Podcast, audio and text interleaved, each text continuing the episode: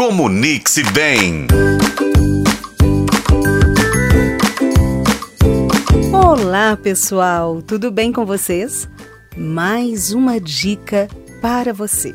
Na semana passada, a gente citou o Adorno, falando aí da questão do tempo livre, que o nosso tempo livre, na verdade, não é tão livre assim, porque a gente sempre faz alguma coisa que as pessoas querem que a gente faça ou que a sociedade nos impõe. Lembram-se disso? Pois é.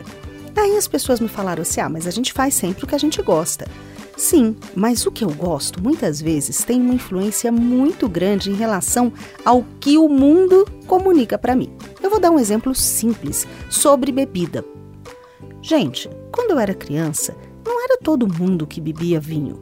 Hoje ainda não é, mas o número de pessoas que bebiam vinho era muito menor. Só que aí veio a estrutura de mídia, a estrutura de marketing muito bem feita e aí a gente começou a aprender sobre tipos de vinho. Aí tem aquele tanto de gente na internet mostrando que vinho é melhor para isso, que vinho é melhor para aquilo, que acompanha com tal alimento, ou se eu vou fazer um jantar, ou com uma sobremesa. E quando isso acontece, isso desperta um interesse que às vezes não tinha. Ah, mas todo mundo vai passar a consumir vinho? Claro que não, mas você aumenta o interesse das pessoas. É para isso, não só para isso, mas é para isso que servem os planejamentos que vão trabalhar a comunicação de empresas, por exemplo. E é isso que a gente tem que pensar.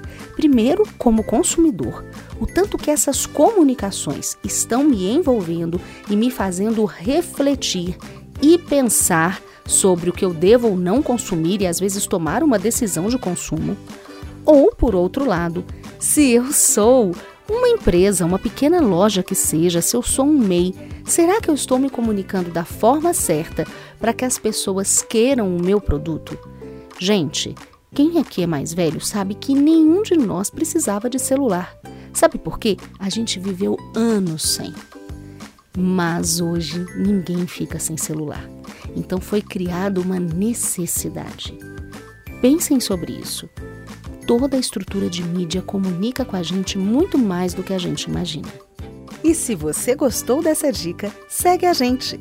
Eu sou a Rafaela Lobo, este foi o podcast Comunique-se Bem. E você pode nos acompanhar pelos tocadores de podcast e na FM O Tempo.